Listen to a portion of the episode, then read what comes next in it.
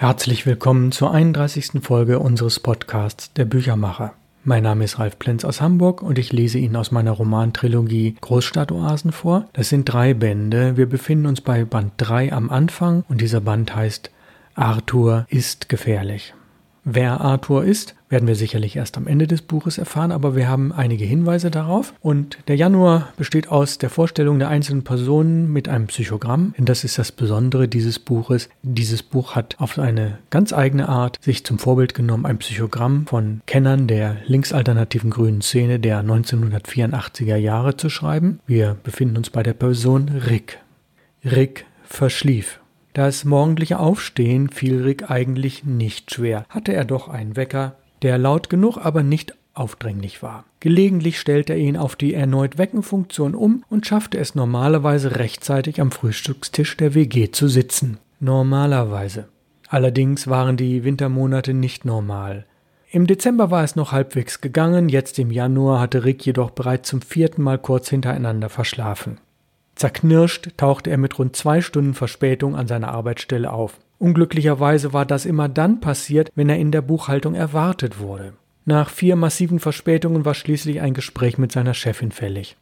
Die Angelegenheit war Rick natürlich peinlich, deshalb kamen seine Worte stockend. Auf eines aber hatte er immer Wert gelegt, ehrlich sein, auch wenn man Fehler gemacht hat. Ah, dass ich verschlafe, liegt an einer Melancholie, die mich besonders in den Wintermonaten oft überkommt. Ich schaffe es einfach nicht ausreichend dagegen anzukämpfen. Oh, wie sähe es mit einem anderen Wecker aus? Oder wenn dir jemand vielleicht den Kaffee ans Bett brächte oder vielleicht eine andere Lampe, eine leichtere Erreichbarkeit des Radios oder des Schallplattenspielers, damit du mit Musik in den Tag startest. Die einfühlsamen Reaktionen seiner Abteilungsleiterin freuten Rick, auch wenn sie ihm inhaltlich nicht viel weiterhalfen.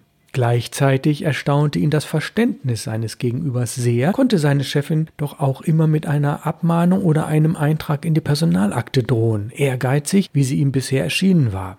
Und weil sie sich so viel Zeit nahm, um sich mit Ricks Problemen zu beschäftigen, öffnete er sich weiter und erfuhr dafür im Gegenzug, dass sie in einer früheren Lebensphase ähnliche Erfahrungen gesammelt hatte und sehr froh war, damals auf Verständnis beim Arbeitgeber gestoßen zu sein. Besonders freute Rick, dass sie die Unkalkulierbarkeit verstand, da er nur zeitweise und nicht grundsätzlich Probleme beim Aufstehen hatte.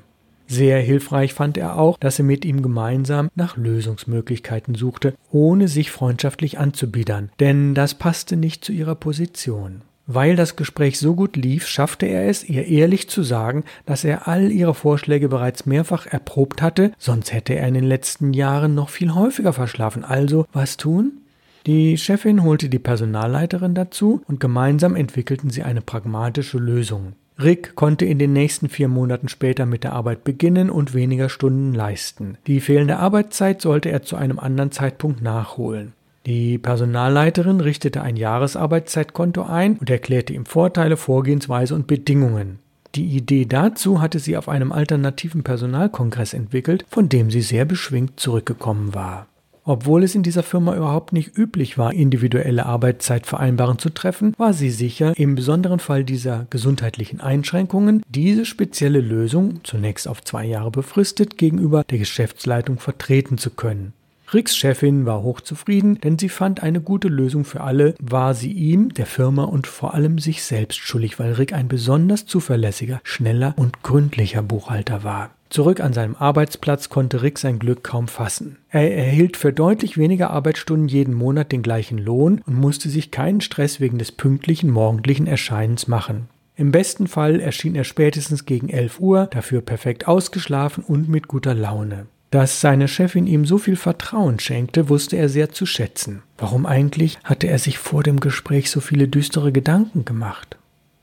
Nun zwischendrin eingestreut ein Zitat meine Seele strebe nicht nach Unsterblichkeit. Das Mögliche schöpfe aus in deiner Bemühung. Wie aus dem Nichts schoss ihm dieser Satz aus der dritten pythischen Ode von Pindar durch den Kopf, die schon vor rund 2500 Jahren geschrieben wurde. Nur merkwürdig, dass ich von anderen Firmen Vergleichbares noch nicht gehört habe. Auch keiner meiner Kollegen hat eine solche Sondervereinbarung oder kenne ich sie vielleicht nicht? Ich muss verdammt aufpassen, dass ich nicht als Liebling der Chefin dastehe. Das schafft nur böses Blut. Sei wachsam. Das Leben ist wild und gefährlich. Kleiner Themensprung. Wir sind in der Jetztzeit. Professor Arco ist hoch erfreut über die beschriebene Entwicklung. Themensprung Rick haderte doch noch. Obwohl sich die Arbeitssituation durch die neuen Vereinbarungen entspannt hatte, geriet Ricks Leben zunehmend aus den Fugen. Zwar hatte er in seinem bisherigen beruflichen und privaten Leben schon einige Höhen und Tiefen überwunden, doch jetzt haderte er plötzlich mit seiner Arbeitsfähigkeit, seiner Konzentrationsfähigkeit und vor allem seinem Alter. 34.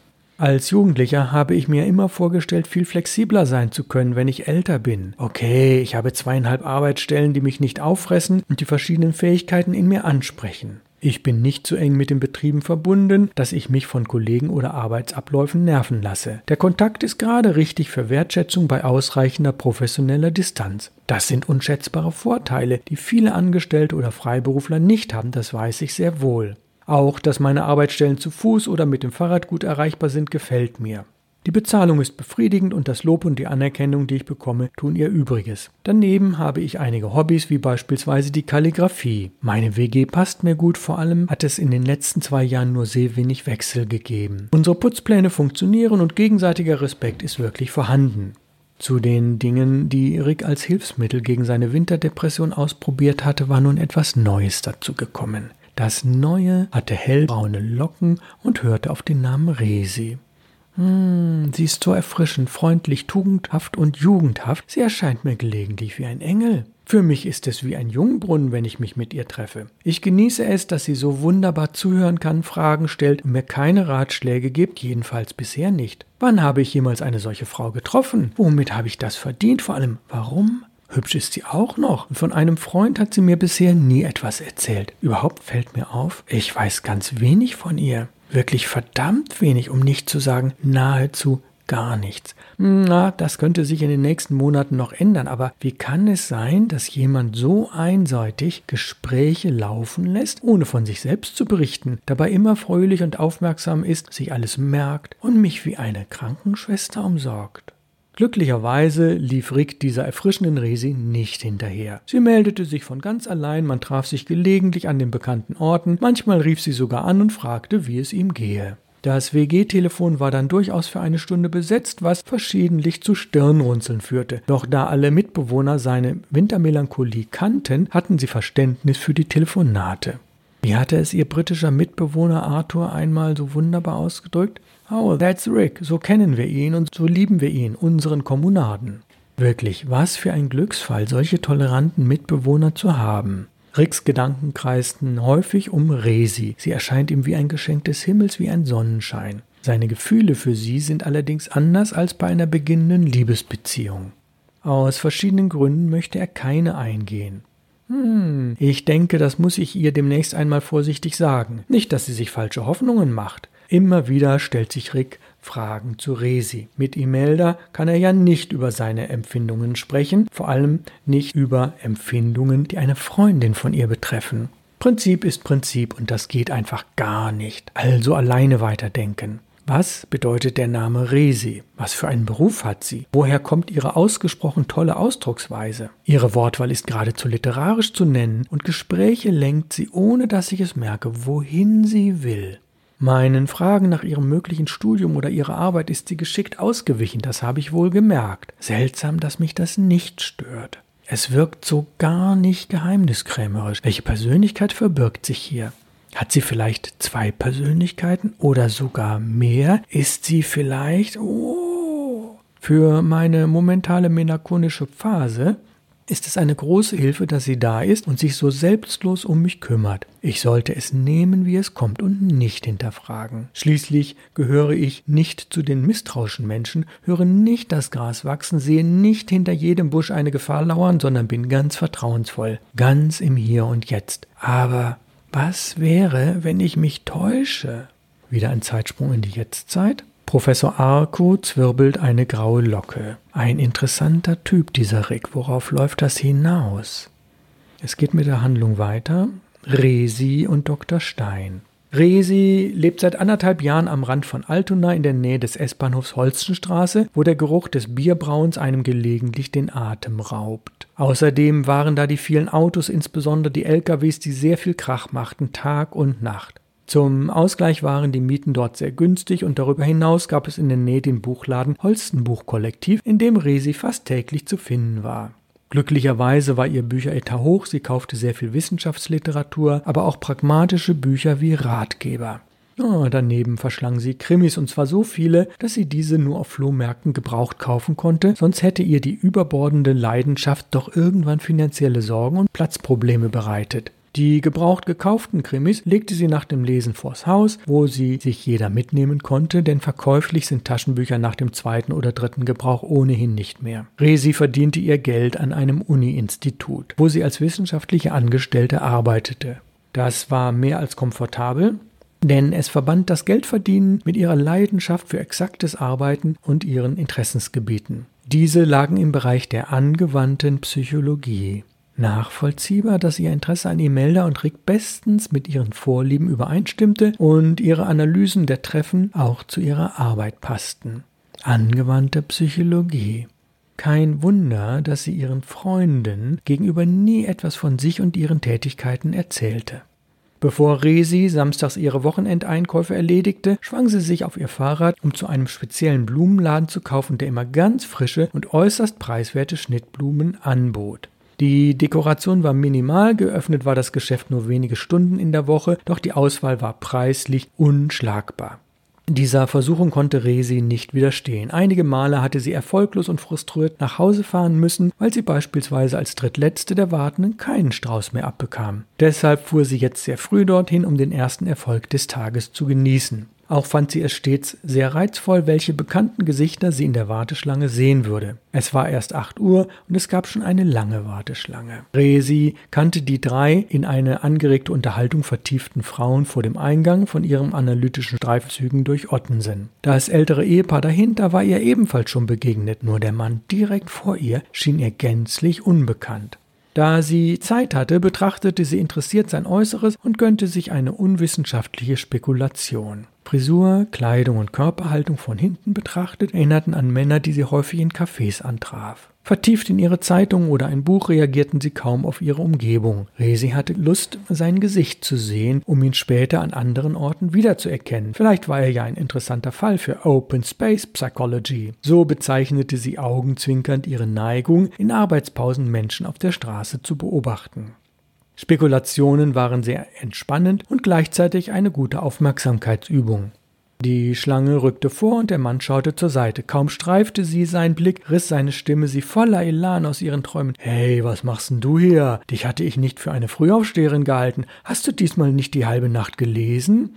Ha, das braungebrannte Gesicht mit dem verschmitzten Lächeln hatte Resi eindeutig schon öfter gesehen. Allerdings hatte sie ihn hier nicht erwartet und in Freizeitkleidung kannte sie ihn auch nicht. Dr. Martin Stein. In Jeans und einem anscheinend von Hand gestrickten Pullover. Ob er hier in der Nähe wohnt? Oh, Martin, entschuldige, ich habe geträumt und war mit meinen Gedanken ganz woanders. Schön, dass ich dich hier treffe. Resi schaltete wie immer sehr schnell. Martin Stein war Arzt. Sie kannte ihn von einer psychosozialen Fortbildung und wusste, dass er nicht nur medizinischen, sondern auch psychologischen Ansätzen in der Behandlung folgte. Vielleicht hatte er hilfreiche Antworten auf die Fragen, die sie im Moment beschäftigten. Natürlich wollte Resi nicht gleich mit der Tür ins Haus fallen und begann eine unverfängliche Unterhaltung über Schnittblumen im Winter und alternative Geschäfte im Allgemeinen. Nach dem Blumenkauf wechselte Resi das Thema, um ihr Anliegen zügig anzugehen. Persönliches Interesse hatte sie nicht an Martin Stein und wollte deshalb weder ihre Einkäufe verschieben noch seine Zeit stehlen. Hey, ich muss dich was fragen, Martin. Ich habe in meinem Bekanntenkreis zwei erwachsene Geschwister mit interessanten psychosomatischen Leiden. Die Schwester hat heftige Migräneattacken, der Bruder depressive Tendenzen. Ich kann noch nicht ausschließen, ob es sich wirklich um eine Depression handelt, aber das ist im Moment nicht das Entscheidende. Ich möchte gern den Aspekt untersuchen, inwieweit die Disposition für diese Leiden genetisch bedingt sein könnte. Weißt du etwas darüber, wie groß der genetisch bzw. familiäre Anteil bei solchen Krankheitsbildern ist? Martin Stein dachte kurz nach und berichtete dann von verschiedenen Studien, die belegen, dass der familiäre Anteil zwischen 10 und 40 Prozent schwankt. Diese Antwort stellte Resi nicht zufrieden. Verdammt, das ist mir zu ungenau. Martin ist halt nur ein Arzt und kein Wissenschaftler. Immerhin hat er eine gute Quelle genannt, eine Fachzeitschrift, in der ich in einer Synopse verschiedene Studienergebnisse darüber nachlesen kann. Ach, da hat sich mein Blumenkauf wohl in zweierlei Hinsicht gelohnt, auch wenn ich jetzt fast eine Stunde verloren habe.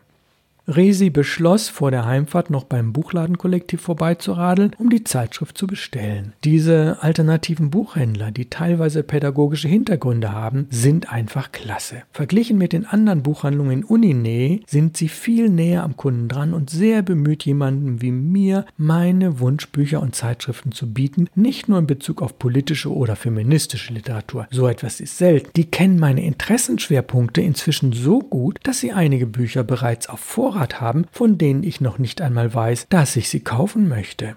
Ob es dafür in Zukunft eine Software geben wird?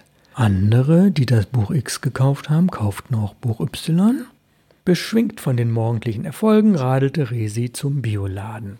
Die Januarkälte machte ihr nichts aus, dafür brannte sie zu heftig für ihr Thema. Sie brannte ein bisschen unkontrolliert, wie eine Kerze, die an beiden Enden angezündet wurde. Zeitsprung in die Jetztzeit. Professor Arco nach Lektüre des Buchmanuskripts Sowohl Ärzte als auch Psychologen sind natürlich Wissenschaftler und akzeptieren in der Regel das jeweils andere Fachgebiet. Sind sie jedoch zu sehr in ihrer eigenen Diagnostik gefangen, verlieren sie gelegentlich diese Erkenntnis aus dem Blick und lassen sich zu unbedachten Äußerungen hinreißen.